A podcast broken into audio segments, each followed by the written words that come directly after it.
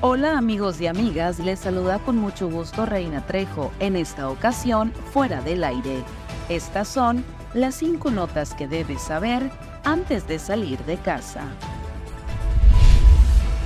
En abril sería el nuevo inicio del subsidio eléctrico para Sonora.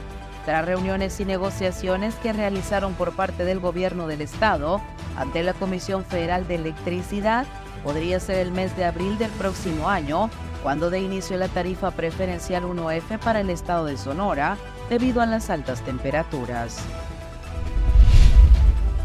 De octubre a diciembre, el módulo itinerante de Repube recorrerá 12 municipios del estado con la intención de apoyar en la regularización de vehículos usados de procedencia extranjera.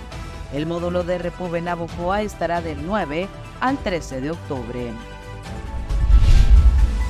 Alfonso Durazo, gobernador de Sonora, anunció que en Álamos se terminará la obra Macoyagui Álamos, que dotará de agua a los salamenses.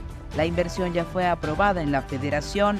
Anunció también que se va a construir un pozo en Navojoa, tal y como lo acordó con el presidente municipal Jorge Alberto Elías Retes.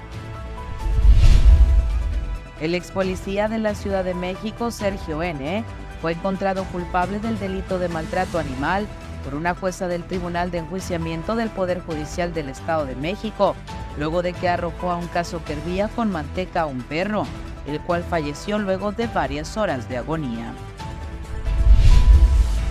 El coordinador de la bancada del PRI en San Lázaro, Rubén Moreira, presentó una iniciativa que plantea establecer el 12 de diciembre de cada año, Día de la Virgen de Guadalupe, como día obligatorio de descanso, el diputado priista propuso reformar el artículo 74 de la Ley Federal del Trabajo. Que tengas un maravilloso día. Para fuera del aire, Reina Trejo.